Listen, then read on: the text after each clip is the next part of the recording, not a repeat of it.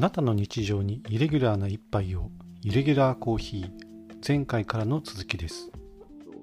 と嗅覚、味覚の話をさっきしましたけども、いや、そのね、嗅覚との関係性ってそもそもあるのかな？さっきの話ではね、味覚と嗅覚って密接に関係してるんですよって言ってましたけれども、うん具体的にはどのようにってところで聞かせてほしいです。そうですね、まあ、嗅覚と味覚って密接に結びついてると、まあ、言われてますね。で、まあ、これ最初僕があの実は京都のコーヒー屋さんであのコーヒーのクラスを受講ささせてもらった時に、はい。あのその方は、えーっと味覚の9割は嗅覚で決まるっていう言い方をしてましたね。9割、だいぶ攻めましたね。9割も。うんそう9割って言って、まあ、ちょっと9割って言ってるね文献はねちょっと見つけられなかったんですけど、うんうんまあ、ただなんかあの今たまたまじゃないけどあのコロナでよくあのココロナにかかった人がまあ味覚がなくなるみたいな話があるじゃないですか。はいはいはいはい。でなんかこの手の話がねなんか調べてすぐ出てくるんですよね。はいはいはいはい。でそこをちょっと調べたね内容をちょっと喋ると、うんうん、まあ嗅覚と味覚っていうのは密接に結びついてますと。で、下のさっきの未来ですね。あの、下にあのついてる味を感じるセンサーのことを未来と言いますけれども、はい。まあ、未来は味を識別しますと。うんで、鼻の神経は匂いをかき分けますと。まあだから、ここまでだとあの、ね、あの味と香りってなんか一瞬別なのかなっていう感じがするんでねすが、まあ、これらの感覚がうん。共に脳へ伝達されて、うん。その脳がその情報を統合することによって風味として認識すると。だから認識に至るところで一旦はい統合されちゃうっていうのがポイントなのかなと思うんです風ね。味っていうのは味と匂いを合わせたものみたいなことなんですかね。そうみたいですね。で、それで味を人間は感じると。で、まあ、ちょっとそこにさらにまた細かい話があって、塩味、まあ、塩味ですね。塩味、それから苦味、うんうん甘味、あまあ甘みかな？酸味うんうん。もう一回言いますよ。塩味、うん苦味、甘み、酸味ね。え、結構もうほとんどじゃないですか、そんだけ言ったら。このかはい。味覚っていうのは、実は嗅覚なくても認識ができるんだけど、ただ例えば、うんうん。うん、ラズベリーみたいな複雑な風味を味わう時っていうのは、味覚と嗅覚の両方が認識される必要があるっていうのが、メディカルなね、あのホームページに書いてありましたと。えーラズベリーの複雑な風味って言いましたけども、僕のイメージ、甘みと酸味だけじゃないんですね。ラズベリーっていうのは。うんうんうん。なんだろう、ラズベリーだと、はい。木いちごみたいな感じでしたっけ？酸味とかね、甘みの中にもなんか、いろんな、その言葉だけじゃね、ちょっと伝えきれない複雑なね、味わい確かにありますよね。で、さっき、あの、コーヒーのクラス受けた時に9割みたいな話をしてましたけど、コーヒーも、まあ、結構ラズベリーのような、まあ、複雑な風味っていうのが多いんじゃないかなと思うんですよね。あの、うん、コーヒーっていう香りってなんかあんまりうん。それ、コーヒーって、これはコーヒーの香りだっていう人もいるけど、うん。あのー結構そこをなんか、なんていうのかな、突き詰めていくと、結構複雑な香りっていうか、複雑なものでなんか構成されてる、まあそういうふうに表現する人が多いって言ったらいいのかな。うん。うんじゃあ逆に言うと、なんだろう、甘みとか酸味とかだけで構成されているものってほとんどないって考えていいんですかね。どうなんだろう。ああ、どうなんですか、ね。嗅覚がなくてもって今言い方をしたけれども、結局嗅覚がなくても認識できる味、味覚なんてほとんどないんじゃないのかなっていう。うん、そうですよね。そう思いますよね。特にあのね、なんだ例えば果物とかね、やっぱり独特な香りとか結構あるじゃないですか。はいはいはいはい。うん、そういう、うん、ないんじゃないかなって気がしますよね、確かに、その匂いがわからないと、もう味わうことっていうのがかなり厳しくなったりしないんですか？すると思いますよ。まあ、僕も結構よくそれが起きるんですけど、例えばうん鼻が詰まってたりすると。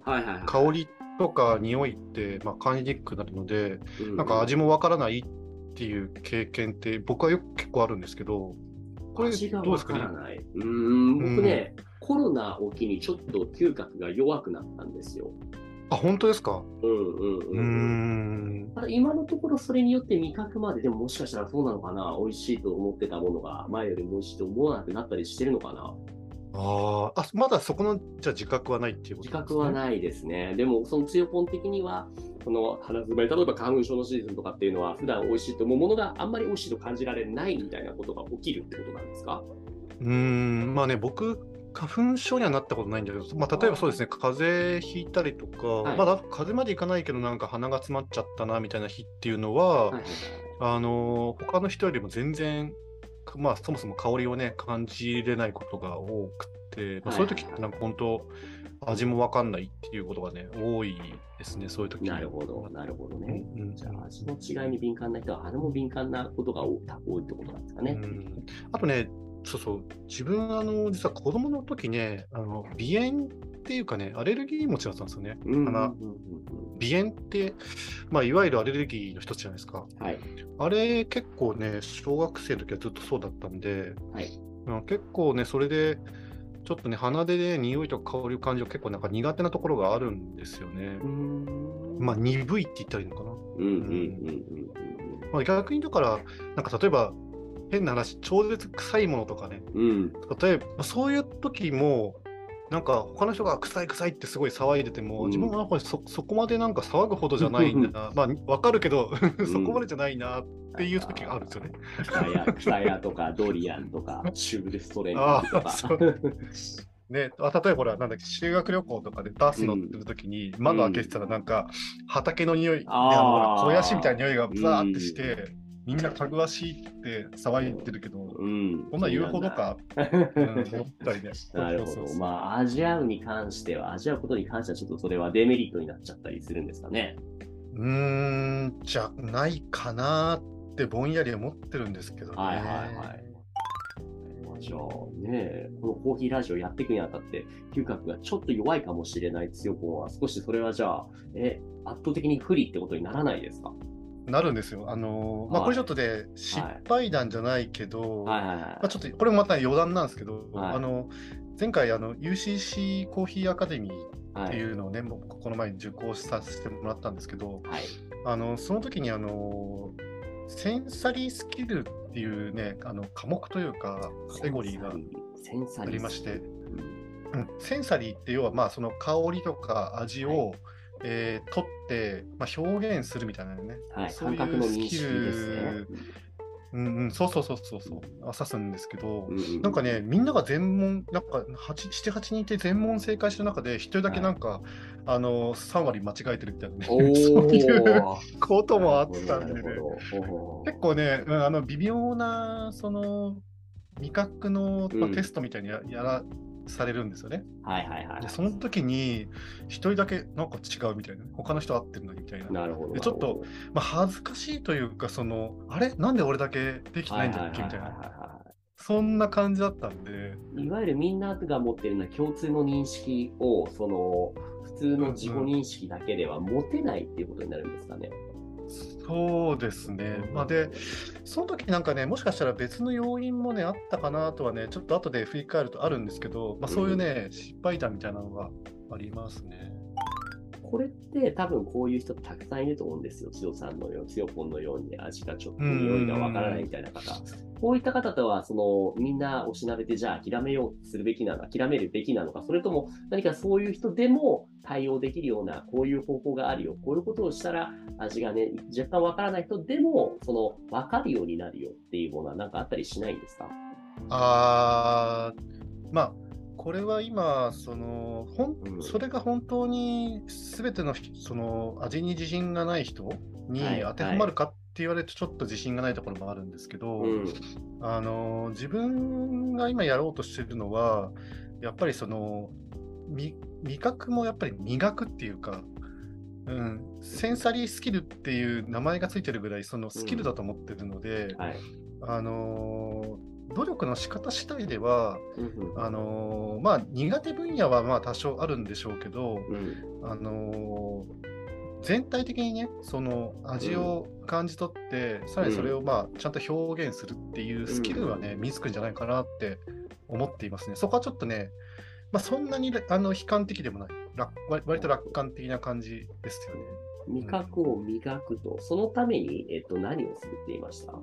まあ、自分がやろうとしてるのはですね、あの、舌にやっぱりね、集中する時間を持つっていうのが大事だと思いますね。ああ、舌に集中する時間を持つ。うん、うん、うん、うん。あの、うん。コーヒー、特にね、僕、あの、コーヒー、あのーハマったじゃないですか、この1、1 2年で。そうですね。で、前は、まあ、どっかで前言ったかもしれないですけど、前は結構、もうグイッと飲んで、まあ、あのー眠気覚ましに使ってるみたいなね、まあ、もうコーヒーズバッと飲んで、ズバッと会社行くみたいな、うんうんまあ、そういう飲み方をしてましたけど、今はだから、コーヒーはとにかくよく味わって飲むはいはいはいはいはい。っていう意識をすごい持ってるんですよ。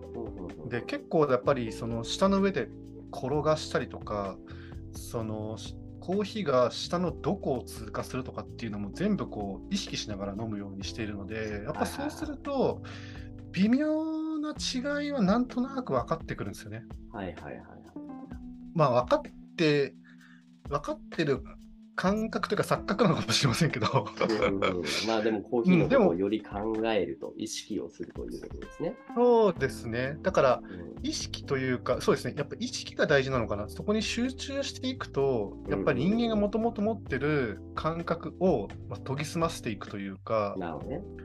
うん、やっぱりそれはね、多分誰しもがそれは本当にその集中力によって、それは補えるんじゃないかなって思っていますね。なるほど、なるほ楽観的に思ってるって感じですかね。それをすれば、訓練すればいい。集中してなんとなく違いが分かるってところまではいくと思うんですけども、そのうんうんうん味覚と違いが分かってる人って、それをどう違うかっていうのを事細かに説明できたりするじゃないですか。はいはいはいはい。それっていうのは集中するだけでなんか違うけど、これがどう違うっていうところまでは分かるようになるもんなんですかね？うん。感覚的にははい。いけると思いますよ。それはね、よよくやってるのは、次週へ続きますご清聴ありがとうございました